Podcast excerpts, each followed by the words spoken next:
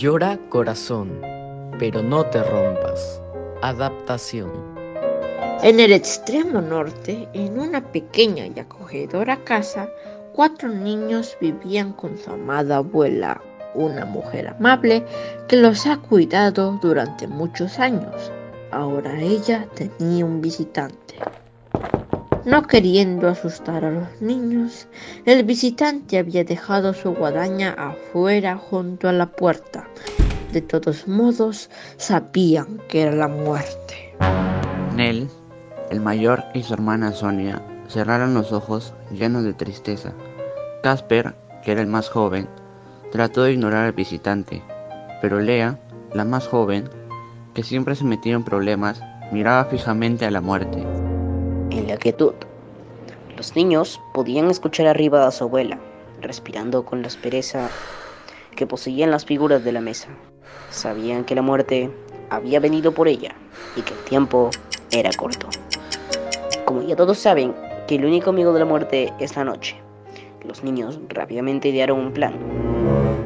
Mantendrían a la muerte lejos de su abuela, dándole café durante toda la noche.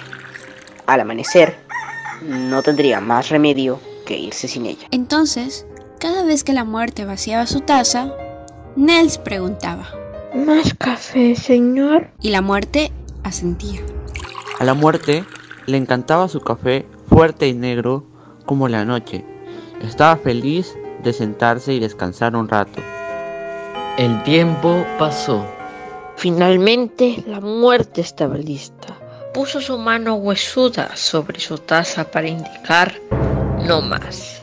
Entonces Lea, que había estado observando a la muerte toda la noche, extendió su brazo, le tomó la mano y le dijo, Oh muerte, nuestra abuela es tan querida por nosotros, ¿por qué tiene que morir? Algunas personas dicen que el corazón de la muerte es frío y negro, como un trozo de carbón, pero eso no es cierto.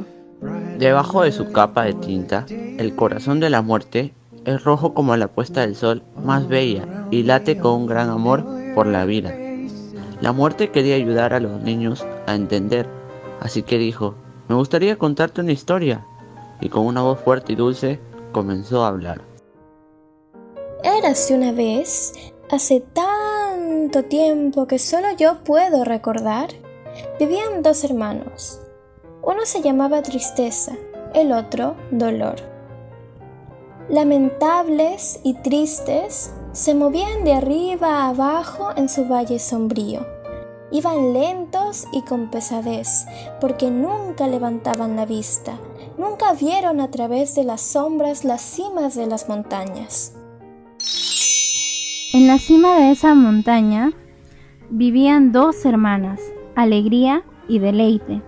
Ellas eran brillantes y risueñas, y sus días estaban llenos de felicidad. La única sombra en sus vidas era la sensación de que les faltaba algo. No sabían qué, pero sentían que no podían disfrutar plenamente de su felicidad. La muerte vio a Lía asentir y dijo, Creo que puedes adivinar lo que pasó después. Un día, los hermanos y las hermanas se conocieron. La tristeza se enamoró al instante de deleite y ella de él. Fue lo mismo para dolor y alegría. Cada uno no podía vivir sin el otro. Después de su doble boda y gran celebración, las dos parejas se mudaron a casas vecinas a mitad de camino a la montaña. De esa manera, la distancia a sus antiguas casas fuera la misma. Todos vivieron hasta ser muy viejos. Cuando llegó el momento de morir, dolor y alegría lo hicieron el mismo día al igual que tristeza y deleite. Su felicidad juntos había sido tan grande que no podían vivir uno sin el otro.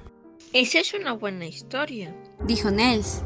Es lo mismo con la vida y la muerte. La muerte dijo, ¿Qué sería de la vida si no hubiera muerte? ¿Quién disfrutaría del sol si nunca llueve? ¿Quién añoraría el día si no hubiera noche? Los niños no estaban seguros de haber entendido completamente a la muerte. pero de alguna manera sabían que tenía razón. Por fin, la muerte se puso de pie. Era hora de subir las escaleras. Una línea de color gris pálido borraba la noche. Casper quería detener a la muerte, pero Nels lo detuvo diciéndole, No, la vida sigue adelante. Así es como debe de ser.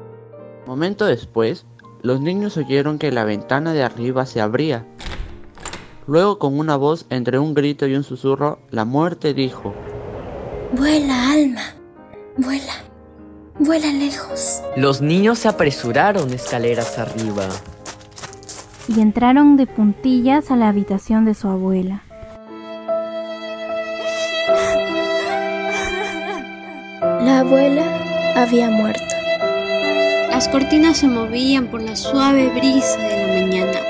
Mirando a los niños, la muerte les dijo con voz baja. Llora, corazón, pero nunca te rompas.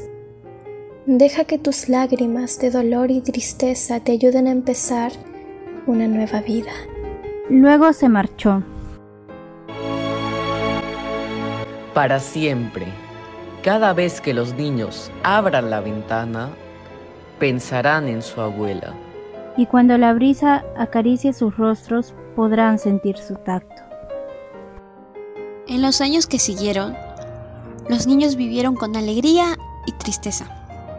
Siempre recordaron las palabras de la muerte y sentían un gran consuelo en sus corazones, que en ocasiones dolían y lloraban, pero nunca se rompían. Esperamos les haya gustado esta narración. Es una historia para explicarles a los más pequeños esta etapa difícil de la vida.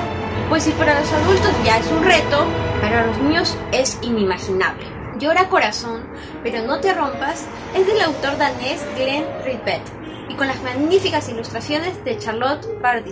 Gracias a ellos por regalarnos una historia así de sencilla, así de bonita, aunque tenga como protagonista a la muerte. Nunca antes había escuchado un cuento así, que nos llame a ser vulnerables y a la vez nos detalle aspectos de la vida y la muerte de los que casi nunca se conversa.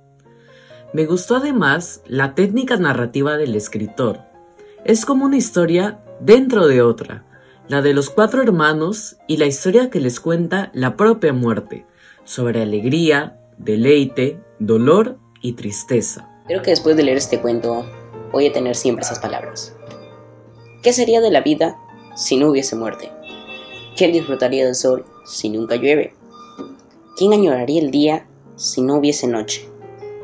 Llora corazón, pero no te rompas. Nos enseña a vivir con intensidad los momentos de alegría y también a vivir con resignación y paz aquellos momentos de tristeza. Lamentablemente, este año me tocó despedir a mi mejor amiga que partió al cielo muy pronto. Y también me tocó decirle adiós a mi abuelito y acostumbrarme a ver su espacio vacío. Es muy triste y doloroso, pero si lo vemos como parte de la vida podremos aceptarlo y resignarnos a que ellos ya no estén con nosotros. Y vamos a sentir, como dice esta hermosa historia, un consuelo en el corazón, que a veces duele y nos hace llorar, pero nunca se rompe. Este cuento me enseñó mucho sobre la vida y la muerte. Pude comprender por qué necesitamos aceptar que esa persona amada se haya ido.